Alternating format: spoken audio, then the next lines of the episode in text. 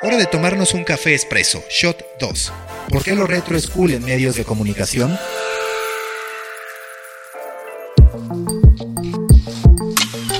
Storybakers, hoy les quiero contar sobre pláticas y comentarios que he escuchado desde que empecé a trabajar en digital. Ya hace mucho, por ahí del 2002. Fue hace tanto que no me acuerdo quién fue el primero que me lo dijo. Lo que sí sé, de eso estoy seguro, es que a la fecha lo sigo escuchando. Comentarios como que los periodistas de antes, es decir, los que editaban revistas, periódicos, reporteaban o conducían programas de radio tradicionales, habían quedado obsoletos.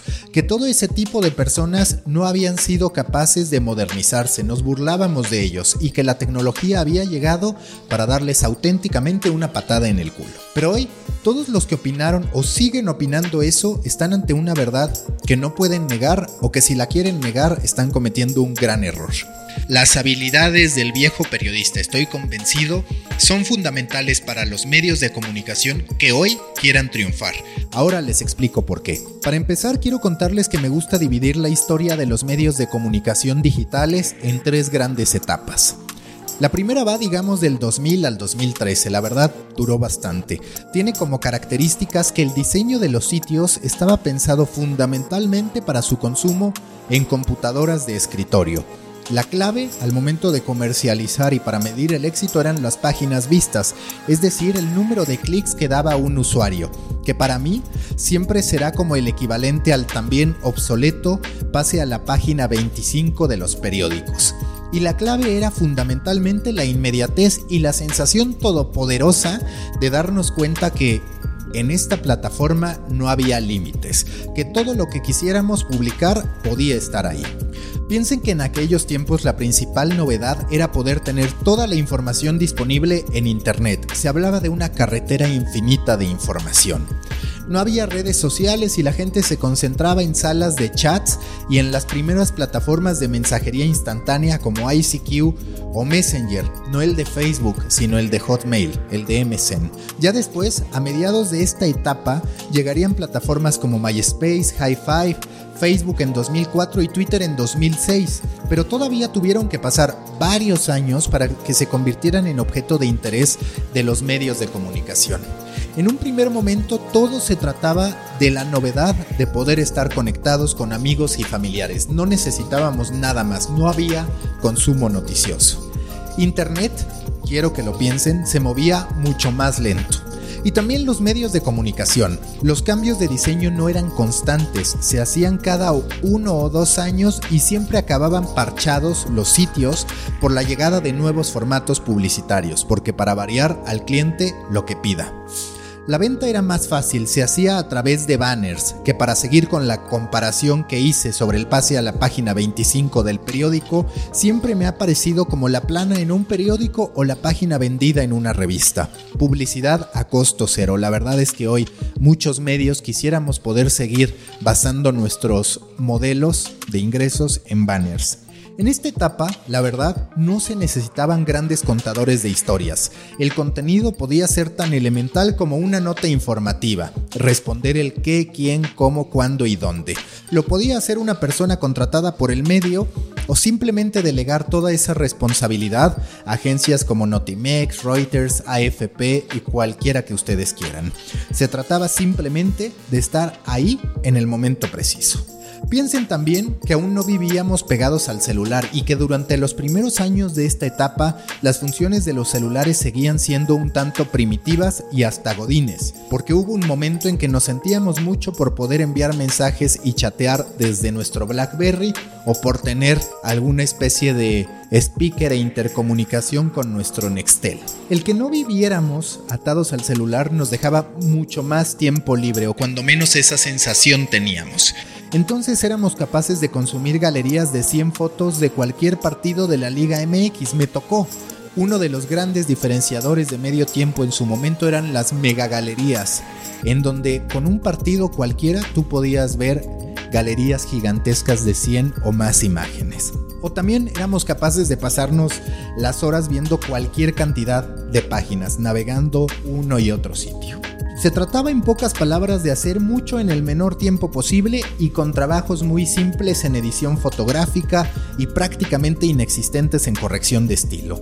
Todas las notas eran iguales, una foto elegida sin mayor cuidado, un texto con esquema informativo clásico y predecible del tipo En conferencia de prensa el primer mandatario afirmó o En partido correspondiente a la jornada 14 de la Liga MX, el director técnico de las Águilas del América, el mexicano Miguel Herrera, en fin, lo que ustedes han escuchado y leído en el periodismo robotizado que incluso hoy abunda, como los saludos de Hola, ¿qué tal amigos de pongan el nombre del medio que quieran, Estamos a las afueras de pongan el nombre del estadio que quieran, que mencionan aunque aparezca eso en la pleca. Así el periodismo robotizado. En esa etapa, los artesanos de contenido, curadores o editores sí parecían quedar obsoletos. No hacía falta quien eligiera la foto perfecta, no hacía falta quien garantizara que lo que el lector iba a encontrar estuviera bien redactado o con determinado estilo y no hacía falta que el reportero hiciera más trabajo que poner su grabadora para grabar la conferencia de prensa. Pero lo peor para ellos estaba por llegar. A mediados del 2013 y comienzos del 2014 comenzó lo que para mí es la segunda etapa de Internet, que se extiende hasta digamos la primera mitad del 2018, aunque con muchos medios de comunicación que hoy todavía apuestan por ese modelo en decadencia.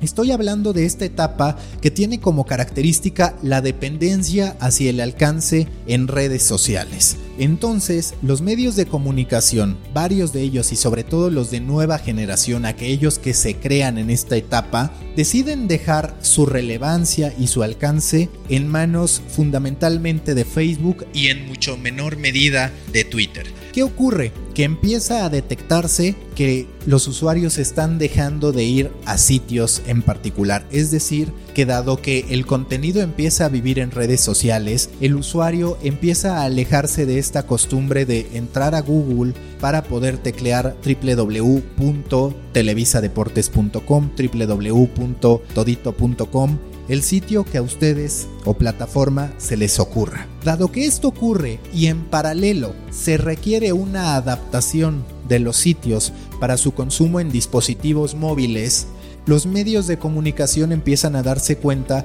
que es más fácil tener mejores números en redes sociales, con contenido que viviera y muriera ahí, entonces, en vez de seguir generando contenido escrito y robotizado, contenido informativo, empiezan a buscar generar formatos que pudieran generar una gran cantidad de interacciones y de shares en Facebook para que así el alcance fuera incremental. Lo que se termina construyendo a partir de esto es que los medios de comunicación entregaron su alcance y el valor de su marca a las redes sociales. Y hay que ser honestos, funcionó muy bien. Yo como creador de Juan Fútbol lo experimenté en carne propia.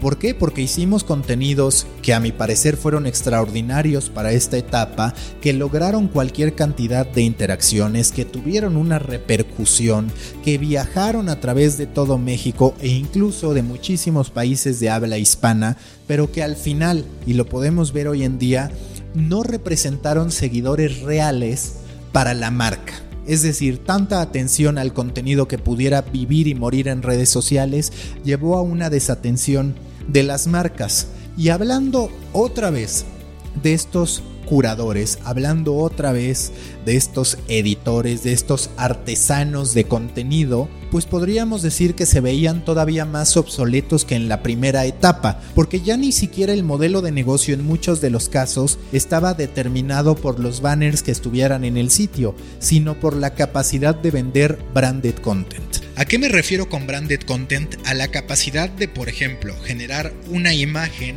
un video, o una infografía que tuviera la presencia de un patrocinador. Ya no importa, digamos, si era de manera orgánica o inorgánica, si se veía forzado o se veía natural. Lo importante era entregar una propuesta en la que yo aprovechara mi número de seguidores en Facebook para poder entregar un contenido y números que fueran atractivos para la marca. Ante esta situación y ante la natural banalización que se hace del usuario a partir de sus reacciones en redes sociales, deja de tener importancia el corrector de estilo, deja de tener importancia el editor de fotografía, el director de arte, deja de tener importancia la capacidad de hacer un guion, porque durante muchísimo tiempo y Facebook después se dio cuenta de su error, nos metió en la cabeza que debíamos hacer videos cortos que simplemente trajeran subtítulos y una sucesión de imágenes. Entonces ni siquiera los guionistas tenían cabida. Esta etapa colapsa, esta etapa sufre un muy duro golpe cuando se da el cambio de algoritmo, cuando Facebook decide que lo que verdaderamente importa no son las interacciones y no son los shares, sino verdaderamente las interacciones significativas. ¿Cuál es este cambio? Que Facebook determina que los medios de comunicación no son prioridad y que va a dar total atención y, relevancia a aquellas interacciones que se dan entre personas con otras personas, entre personas con sus amigos y familiares lo que lleva a que colapse el algoritmo, a que grandes sitios que basaban sus visitas en el tráfico que les generaba Facebook tuviera que cambiar su estrategia de adquisición de usuarios. Y es aquí, digamos en la segunda mitad del 2018, donde comienza la tercera etapa. Y partamos de lo que ya dije, sí los curadores de contenido, sí los artesanos, sí los directores de arte, sí los editores de fotografía, sí los editores de revistas, parecían obsoletos en la segunda etapa. Pero llegamos a esta tercera en donde son fundamentales para el éxito de un medio de comunicación. ¿Por qué lo digo? Porque a partir de que los medios de comunicación nos dimos cuenta que no podíamos entregar nuestro valor, nuestro ADN, nuestro alcance y nuestro modelo de negocio a las redes sociales, tenemos que hacer un retorno a lo que verdaderamente nos tendría que haber motivado siempre, que es el poner en el centro a los usuarios. Y cuando ponemos en el centro a los usuarios, nos damos cuenta que vuelve a ser importante aquello que pensábamos perdido. Uno, es llamar la atención del usuario desde el primer momento. Eso cómo se consigue cuidando absolutamente todos los detalles. Ese detalle, si ustedes lo piensan con los medios tradicionales, es la portada de un periódico o de una revista. Mientras que en los sitios de internet nos acostumbramos a poner cualquier imagen como parte de nuestra portada, de nuestro home, por así llamarlo, las revistas y los periódicos siempre han tenido que librar una batalla por ganar la atención del usuario y no solamente la atención del usuario, sino por conquistarlo a grado tal que esté dispuesto a desembolsar de su propio dinero para hacerse de esa portada y por ende del contenido que le vamos a ofrecer al interior. Se hace importante porque así como los periódicos vivían de los lectores y del dinero que generaban, los medios de comunicación hoy en día, sobre todo a nivel internacional donde eso se ha ido acelerando, donde esa ola se anticipó, se hace muy relevante que un usuario no solamente nos consuma una vez, sino retenerlo y en el mejor de los casos lograr que se convierta en un suscriptor o en una persona que dona. ¿Y cómo se puede lograr eso? Pues por supuesto que no con los memes a los que acostumbramos a los usuarios en redes sociales. Por supuesto que no con esa búsqueda constante de un chiste para lograr una reacción inmediata y emocional, que es a lo que la gran mayoría de medios digitales pensemos por ejemplo en un BuzzFeed, pensemos por ejemplo en la guía del varón, pensemos por ejemplo en sopitas en muchos sentidos, pensemos en grandes referentes. Yo no estoy diciendo que lo hayan hecho bien, mal o regular para esa etapa. Lo que estoy diciendo es que las etapas de hoy en día, las exigencias de hoy en día son mucho mayores en términos de calidad. Y para atrapar a un suscriptor, para que verdaderamente alguien llegue y diga que vale la pena desembolsar 5, 10, 15, 20 pesos al mes, lo que nosotros queramos, tiene que haber calidad. Y esa calidad la da el poner atención a cada uno de los detalles, a la selección de la foto, a decidir de qué manera vamos a empaquetar nuestros contenidos, no solamente como una noticia aislada, que es lo que siempre pasaba en digital, sino como verdaderamente una cobertura o un paquete de contenidos que satisfagan la necesidad del usuario. Volvemos a tener que darle importancia a, digamos, el reportaje central de una revista, que es el modo en que nosotros como medios digitales nos vamos a diferenciar al momento de hacer las cosas. Se hace muy importante no hacer el típico video emotivo en el que en Facebook te aparecen subtítulos sobre lo grande que es el Real Madrid, el Barcelona, el América, el Cruz Azul, sobre lo grande que es Andrés Manuel López Obrador, sobre lo grande o negativo que es Felipe Calderón, sino a verdaderamente poder contar historias de larga duración. Y cuando tú pretendes hacer videos de más de 5 minutos, de 10, 12, 20 minutos, contenidos que valen la pena, entonces tienes que hablar de un guionista, tienes que hablar de un periodismo de investigación, tienes que hablar de una corroboración de datos, tienes que hablar de un editor de video, de un productor que te puedan ayudar a entregar el mejor contenido para que entonces sí los usuarios estén dispuestos a pagar por eso. Los puestos de la actualidad, y ya hablaremos de eso en otro episodio, pero los puestos de la actualidad y del inminente futuro van hacia allá, van hacia la retención de suscriptores, van hacia la adquisición de usuarios, van hacia la capacidad que podamos tener para generar productos que no sean contenidos y para eso les recomiendo que escuchen el primer episodio de Café Expreso. Es así como nos vamos a poder diferenciar. Este podcast sobre por qué lo retro es cool sí va dirigido a ti si eras editor de revista y de repente te dijeron o te sentiste obsoleto, porque es natural sentirlo. Pero también va dirigido a todos los jóvenes que pensaron que nunca iban a tener que planear, que nunca iban a tener que preproducir, que nunca iban a tener que realizar los guiones del modo en que en algún momento los aprendimos y que hoy nos parecía innecesario. Hay un regreso a las mejores prácticas del periodismo, hay un regreso a las mejores prácticas del storytelling. Si queremos triunfar tenemos que entender que lo retro es cool. Y si eres retro, y no te sentías cool, tienes que entender que las herramientas digitales a tu disposición te pueden ayudar a poder construir un gran caso de éxito. Y si eres cool pero no eres retro, te invito a que valores todos aquellos pasos, todos aquellos procesos que había detrás de editar una revista, de elegir los elementos que conformaban la unidad, la composición de un reportaje. Si logramos entender eso tanto viejas como nuevas generaciones, podremos contar mejores historias y entonces habremos validado que sí, en efecto, lo retro es cool. Storybakers, hasta aquí este episodio de Café Expreso, que por cierto estuvo muy inspirado en una plática reciente que tuve con Alberto Bello, el editor en jefe o director editorial de todo Grupo Expansión. Los invito a escuchar este episodio, vale mucho la pena. Y por favor, si les gustaría que hiciera un episodio de algún tema particular, escríbanme a maca.storybaker.co. También los invito a suscribirse a mi newsletter sobre medios en storybaker.co, diagonal de guion medio muffin, y a suscribirse para seguir escuchando este podcast. Nos escuchamos en la próxima gran historia que tengamos por contar en Café Expreso.